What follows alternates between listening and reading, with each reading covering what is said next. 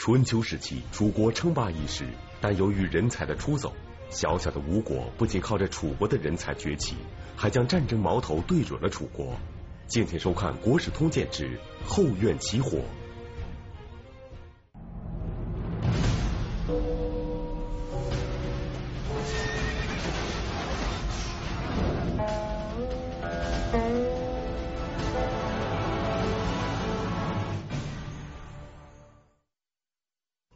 春秋时期，楚国曾经称霸一时，楚庄王问鼎中原，并且打败了强大的晋国，成为继晋文公之后的又一位霸主。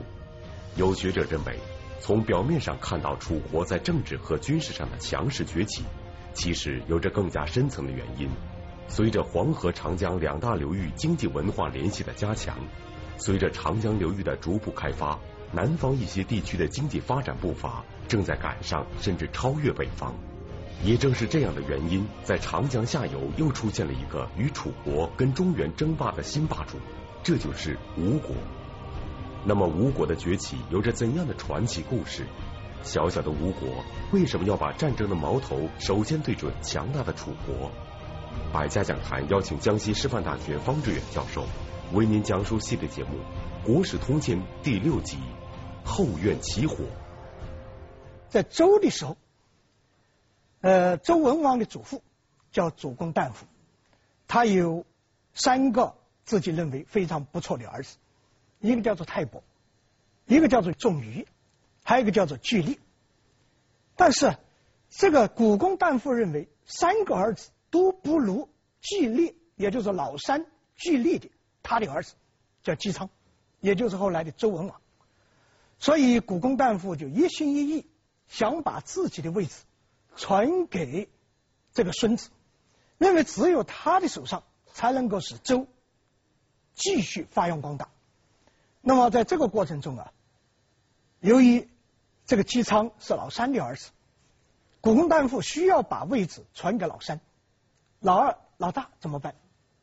这两位理解父亲的心意，当然恐怕也是一种避祸，因此他们远走高飞。出走了，走到哪里去了？据记载，他们走到了南方，走到了荆蛮之地。那个时候说荆蛮之地，就是指现在整个的长江。后来慢慢的收缩到长江的中游。那么他们来到了哪里？来到了现在江苏省一带了。由于是来自中原地区，由于周的文化、周的经济。那个时候已经在发展之中，所以泰伯还有仲俞，他们两兄弟来的时候，使当地人们看到了一种来自中原文化的这种气势，加上他们来的过程中带着随从，带着财富，在当地进行教化，帮助当地的民众，这样一来呀，自然得到当地民众的一种拥护，刮目相看。而且随行人员肯定要向大家告知这两位是什么样的来历，他们来到南方是什么原因？他们是出于不争夺权势、不争夺财富，他们到这边来，为了让自己的兄弟，这又是一种中原的礼仪。这样一来，据记载，就有成百上千的南方的家族追随泰伯和他的弟弟仲俞。这样一来呀，这一群人就自然形成一种社会，形成一种南方的小社会。这种南方的小社会，说到底，我们也可以把它称为国，那就是一个国家了。实际上，那个时候的国家，甚至比我们现在申请公司还要容易，不要资金，不要注册，也不要报批，他只需要有民众，只需要有领导人。只需要有一块地盘，然后他们躲进小楼成一统，管他春夏秋秋冬，这就是个国家。当然，这个国家它完全不可以和当时存在的商和后来存在的西周来相比，它无法跟他们相比。但是这个很可以理解，为什么呢？国家有大有小，他们自己给自己取了个名称，叫吴，当时又叫构吴。到了泰伯，他做这一个集团，做这一个社会，或者说做这一个国家，做了一段时间领导以后，他去世了，但是他没有儿子，于是就传给了他弟弟，就是那个仲瑜。他弟弟死了以后，一直传下来，传到了十八代，出了一个著名的人物，这个人物叫宋梦。吴国在寿梦的领导之下，得到了比较大的发展，而且开始让楚国有点惊心动魄了。为什么？因为他开始称王了。称王的后面就是称霸，而且这个称王，他直接的支持者就是楚国称霸中原的天敌晋国。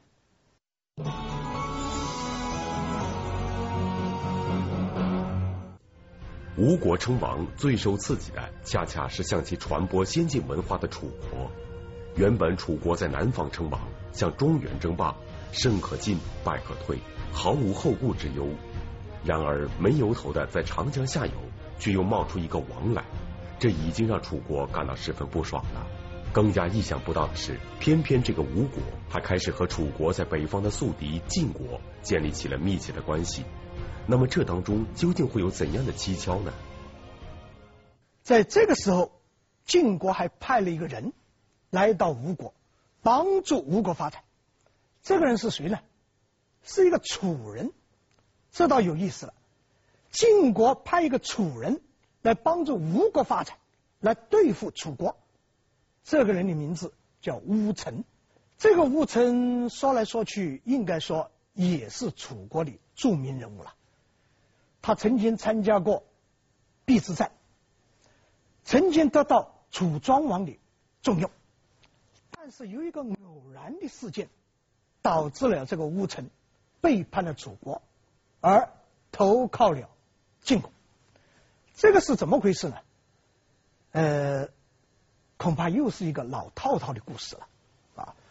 说当时又出了一个美女，这个美女啊，天下闻名。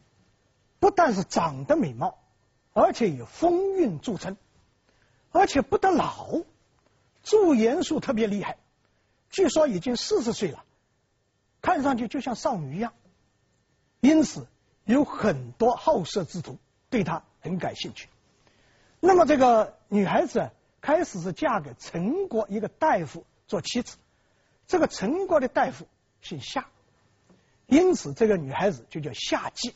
还生了一个儿子，但是她丈夫在她生了儿子以后不久就去世了。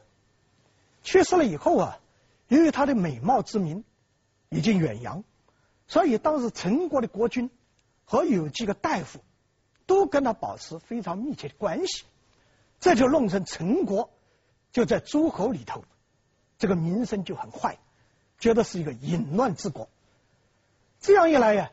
这个夏姬的儿子就逐渐长大，逐渐长大，开始不觉得，后来别人在他后面指指点点，他也知道他母亲和陈国的国君和几个大夫都有染，所以随着年纪的长大，这种仇恨之火他就越燃越烈，因此终于忍不住了，他发动兵变，发动兵变把陈国的国君给杀了。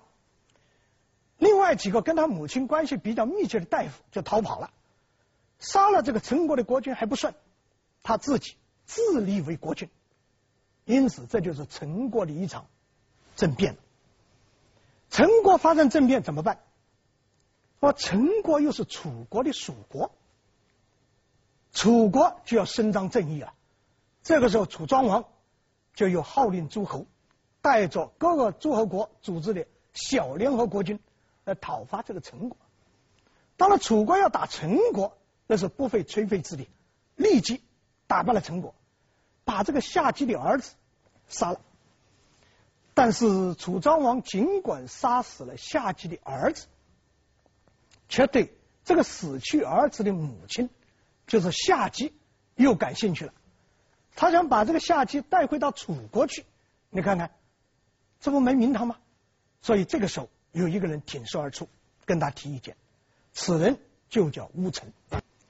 乌程挺身而出，并且义正辞严的对楚庄王进行批评，说：“君主，您这一次号令诸侯起兵讨伐陈国，是替天行道，大家都拥护你。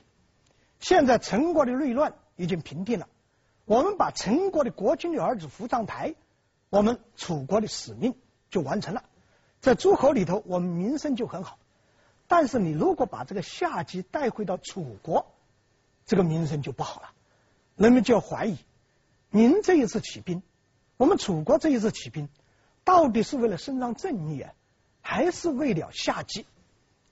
这对您的名声不好，对我们楚国的名声也不好。楚庄王听了以后非常感叹，真是忠臣，真是正臣。真是楚国的楚国的骄傲。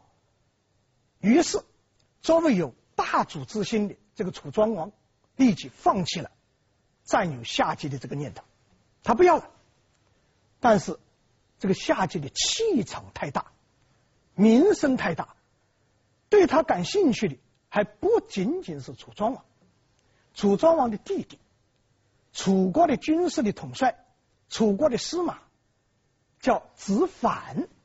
也对夏姬感兴趣，这个消息一传出，听说楚庄王放弃，司马需要了，结果乌臣又挺身而出，来劝告这个楚国的司马。当然，这个劝告是另外一番劝告。晓之以理，说您难道不知道这个夏姬是一个不祥的女人吗？你看看她的丈夫的死。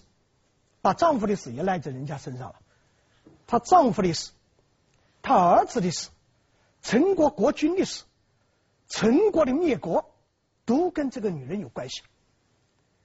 天下的漂亮女孩子多得很，你干嘛一定要这一个不祥之物？我觉得太没有必要。结果子反一听，也有道理啊，自己要权势有权势，要地位有地位，有财富要财富有财富，还怕没有女孩子吗？于是放弃，但是谁也没想到，楚庄王放弃了，楚国的司马放弃了，还吴臣打主意，原来他早就有主意。这个时候，楚庄王后来死了，楚庄王一死，这个吴臣带着夏姬逃奔到了晋国，他抛弃了自己在楚国的地位，抛弃了自己在楚国的财产，带着夏姬。逃到了晋国。当然，我们也可以说，这个乌臣他是一种死心塌地的爱情。他为了这个喜欢的女孩子、喜欢的女人，他可以抛弃一切，为着爱情而逃到晋国去。但是他这样一做了，把一个人气得要命。把谁？不是楚庄王。刚才我说了，楚庄王已经去世了，把楚庄王的弟弟，楚国的司马子反气死了。原来你劝我的哥哥劝我，原来你自己居心不良，于是他就见楚国的新新国君，见了楚国的新国君，告诉他这个乌臣如何如何的是小人，糊弄了我哥哥，就是你的父亲，也糊弄了我。他现在叛逃到晋国，希望国君能够派出使者，带着厚礼到晋国去。到晋国去干什么呢？到晋国去要求晋国遣还这个楚国的叛臣。他觉得新君会听他的话的啊，因为这个乌臣既欺骗了自己，也欺骗了这个新君的父亲楚庄王。但是令他万万没有想到的，这个楚国的新的国君竟然对乌臣大加赞赏。什么大加赞赏？这句原文我觉得很有意思，大家听一听。说其自为谋也，则过矣；其为吾先君谋也，则忠。忠，社稷之固也，所益多矣。什么意思？说这个乌臣他为自己打算，确实做得太过分；但是他为先君的打算和考虑，却是国家的忠臣。他做了一次忠臣，所以对我们楚国特别有利。大家想想看，这个楚国的新君心里非常明白，他明白什么？如果不是乌程劝阻，这个楚庄王如果把夏姬带回到楚国，这个夏姬又不幸和楚庄王生了一个男孩，那么这个男孩如果长大，现在坐在楚国国王这个位置上的，到底是自己，还是夏姬的儿子？不得而知。所以有的时候我们看一个历史记载，我们可以看到一个人的心理活动。这个楚楚国的新君看上去也是振振有词，实际上也是为自己考虑的。那个子反策动楚王，策动不了，一股怒火和那些对乌程有意见的人一起，把乌程的家给抄了，把乌程这个家族给灭了，把人家留在楚国的不动产。全部收归己有，这个事情呢，做的就有点绝了，有点过了。为什么呢？因为在春秋时期，乃至到战国时期，诸侯国和诸侯国之间，你的大夫跑到我这里来，我的亲跑到你这里去，这是没关系的。混得好继续混，混不好又回来。所以当时在春秋战国时期，可以说是中国大地上。政治里人才流动最频繁的时候，你用我的人，我也用你的人。但是，一旦别人跑到其他的国度，你把别人灭门，这个是绝对不正常的，做的不对。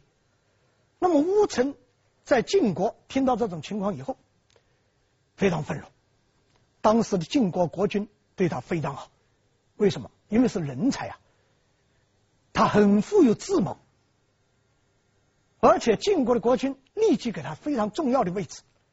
这个时候，乌程干了两件事，干哪两件事？第一，写了一封书信，让人带到楚国来，就是带给楚国的司马子反。这封书信里头有一句话令子反胆战心惊，因为乌程的本事大家都是知道的。那么他说了一句什么话呢？鱼必死耳，败奔命已死。我一定让你们疲于奔命。他说到做到，然后做第二件事，向晋国的国君请命。请命干什么？我出使吴国，到吴国去干什么？到吴国去策动吴国和楚国作对。当然，晋国是非常高兴的。于是晋军派乌程到了吴国。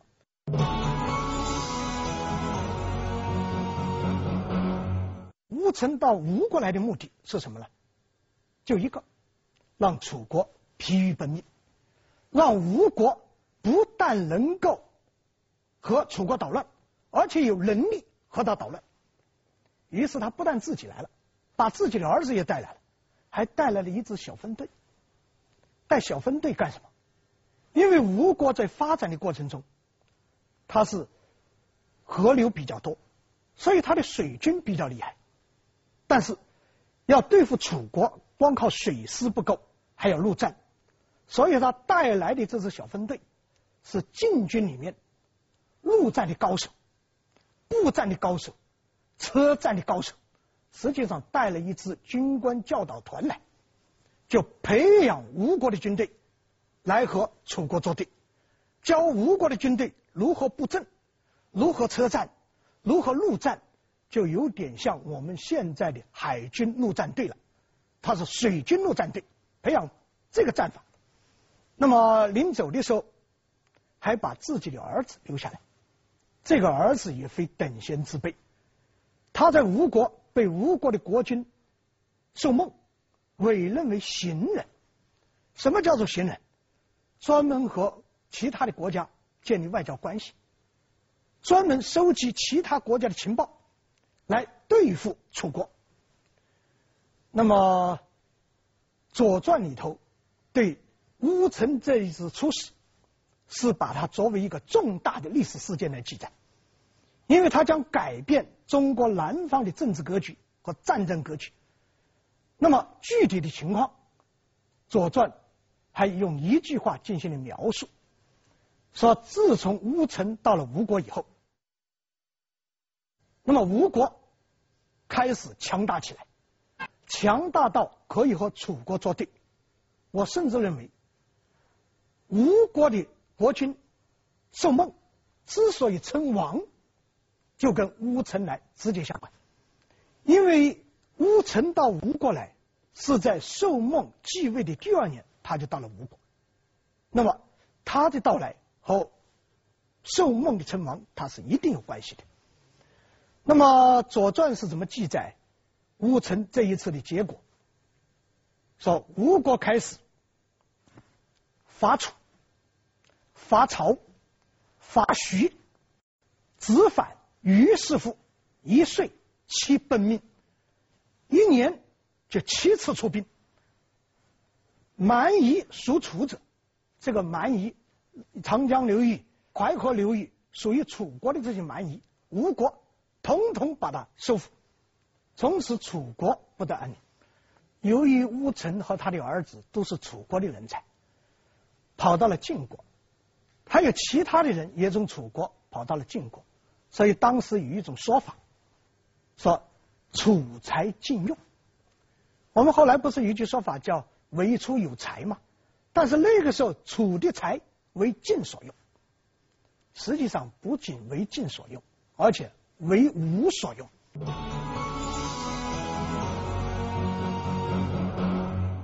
中国有句成语叫“称王称霸”，吴王寿梦既然称王，就说明他有称霸的想法。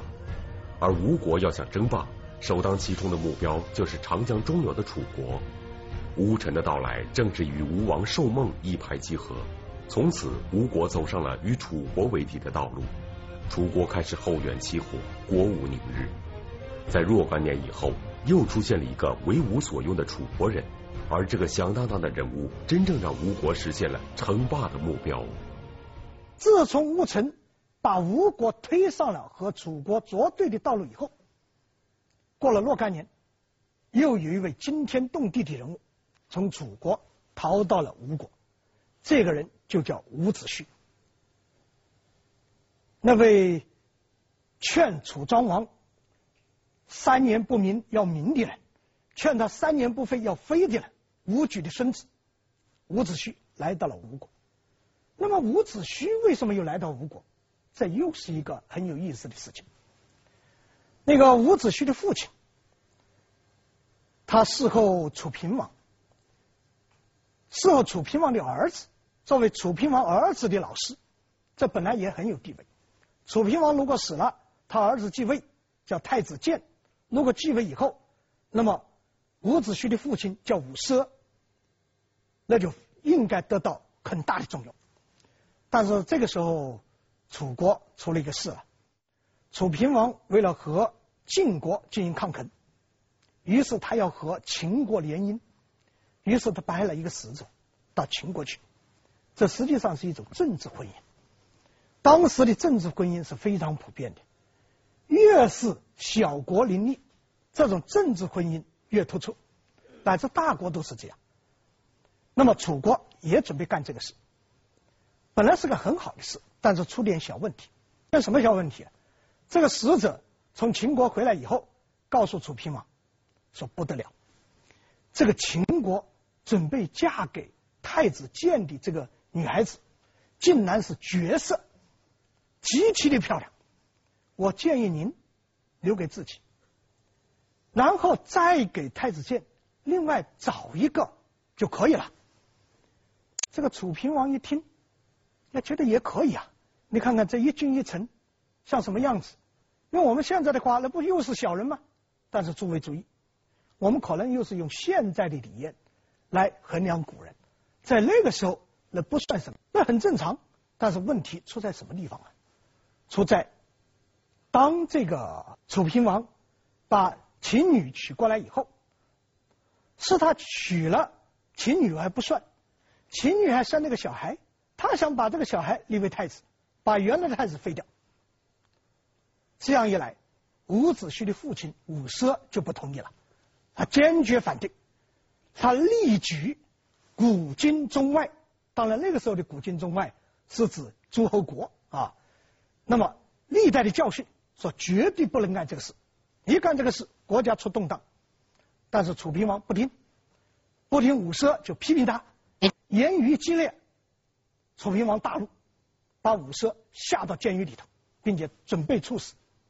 但这个时候啊，又有人出主意，说处死伍奢不打紧，关键是伍奢有两个儿子，太了不起了，一个叫做伍尚，一个叫做伍云，伍云就是伍子胥，特别是那个老二，那是惊天伟地之才，建议。要杀，连他们两个，他两个儿子全杀掉。楚平王又是力令智昏了，派人到监狱里头，要伍奢给两个儿子写信，说你两个儿子如果来，说明你对我还是忠心的，我就不杀你们；如果你两个儿子不来，说明对我有爱恶心，我就杀了你。这个伍奢心里雪亮，来就是要一起杀的嘛。他告诉，让他写信的人。他说：“你可以告诉国君，我这两个儿子都很不错，我这封信也一定写。但是这封书信到了以后，我估计有一个人会来，谁会来？我的大儿子会来。但是有一个人不会来，谁不会来？我的小儿子一定不来。这个小儿子的个性我知道他，他不会来的。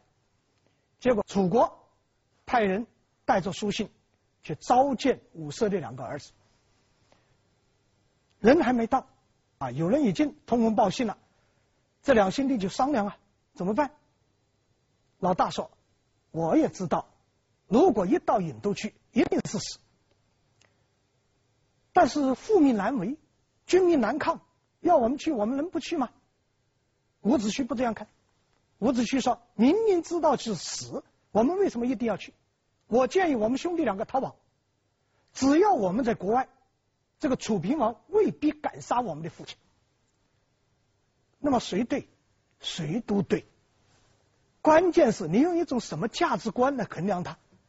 假设用人终归有一死，用宿命论来归结他，那个老大是有道理的。人总是要死的嘛，父子兄弟死在一起，不也很快活吗？但是如果我们用是非分。乃至用价值观来衡量他，那伍子胥又有道理。明明知道死，明明可以不死，我为什么要死？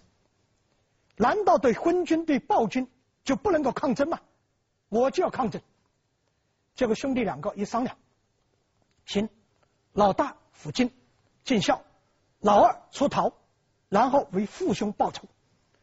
兄弟商量已定，使者也到了。那么老大伍尚。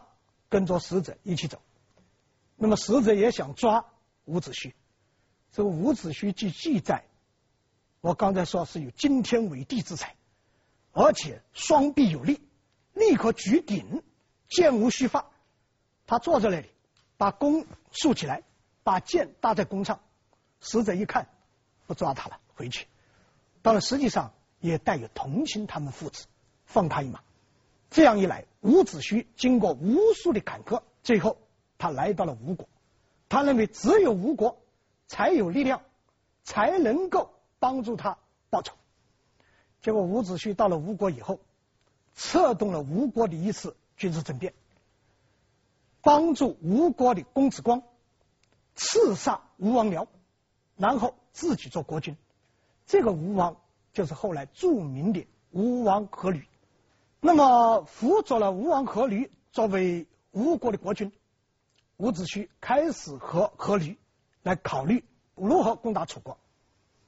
攻打楚国还需要人才，所以他们广为收罗人才，广为招募英雄。这个时候来了两大英雄啊，一个英雄后来成为伍子胥的亲密战友，他的名字叫做。孙武从齐国来的，还有一位也成为伍子胥的亲密战友，但是后来因为政见不同，因为对某些具体事情他们意见发生争执，加上个性不同，结果最后变成仇敌。这个人叫周伯嚭，也是在楚国，他的家庭遭到不幸，逃到吴国来，招来了这两对。实际上这两位。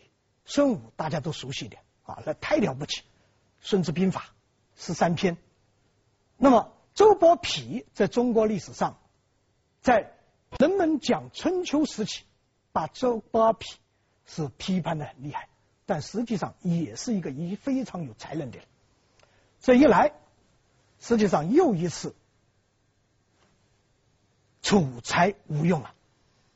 那么本来本国有人才到国外是好事啊，人才流动，但是到了国外以后都和本国为敌，这就是问题了。那么伍子胥和阖闾，他们就有一个共同的目标了，他们的目标就是楚。对伍子胥来说是报仇，对吴王阖闾来说是一剑封喉，把楚国灭了，让吴国吞并楚国。你看看，这个雄心是很大的。当然，我们也可以说这个野心是很大的。当时吴国有多少军队啊？就有些研究者研究只有三万军队。那么楚国有多少军队？有人认为，如果从高处估计，达到二十万；从低处估计，也有十一万到十二万。你看看，用一个三万人的军队要战胜十多二十万的军队，用一个弹丸之地的吴国要吞掉。千里的楚国，你看他要干这个事，所以吴国和楚国的战争，和楚国与晋国的战争，就将不是一种同等意义上的战争了。它不再是讨伐战了，而是灭绝战。吴国就要把楚国给灭了。那么伍子胥啊，实际上是有非常大的智谋的。孙子在出主意。伍子胥在出主意，伍子胥出了一个什么主意啊？你楚国不是很强大吗？财力很大，人力很大，军队很多嘛。我给你磨，怎么个磨法？把吴国的军队分成三波。第一波上半年对楚国发动进攻，楚国一听吴国来了，调集大军来对付吴军。结果吴军看到楚国来了，撤退，楚军又回去。然后过了一段时间，第二波出动，又一支吴军进行打击楚国。结果楚国一听吴国来了，又派大军调动。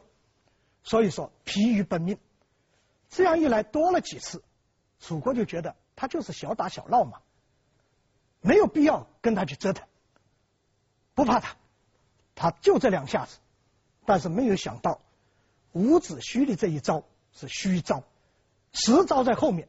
在公元前五百零六年，吴国联络了唐国，还联络了蔡国啊，联络唐国和蔡国，因为要通过唐国和蔡国，直取楚国的国都郢都。结果楚军猝不及防，五战五败，吴军五战五捷，一直就打到现在的江陵，当时楚国的都城郢都。这个时候，楚平王已经死了。楚平王死之前，把自己和秦女所生的儿子立为国君，这就是后来的楚昭王。那么吴军一打掉郢都，楚昭王逃跑，楚平王已经死了，死了怎么办？伍子胥要报仇啊，没关系，把楚平王的尸体挖出来，用棍棒打他三百下，把他尸体打得粉碎，才解了一口气啊。实际上，我想伍子胥尽管这样，心里还是平息不下来。人都死了，打尸体有什么意思？同时，命令军队四处捕捉楚昭王。当年伍子胥离开楚国的时候，哈，跟一个好朋友曾经发过誓。这个好朋友叫申包胥，跟申包胥发誓：我此次离开楚国，一定要把楚国给灭了。申包胥对伍子胥的家庭的遭遇非常同情，但是对他对楚国这样充满仇恨，他是不同意的。他说：“这样吧，我希望你好自为之，也希望你能够实现自己的愿望，把楚国灭了。但是我告诉你，你刚才说有一口气在灭楚国，我也告诉你，只有我有一口气在，我要恢复楚国。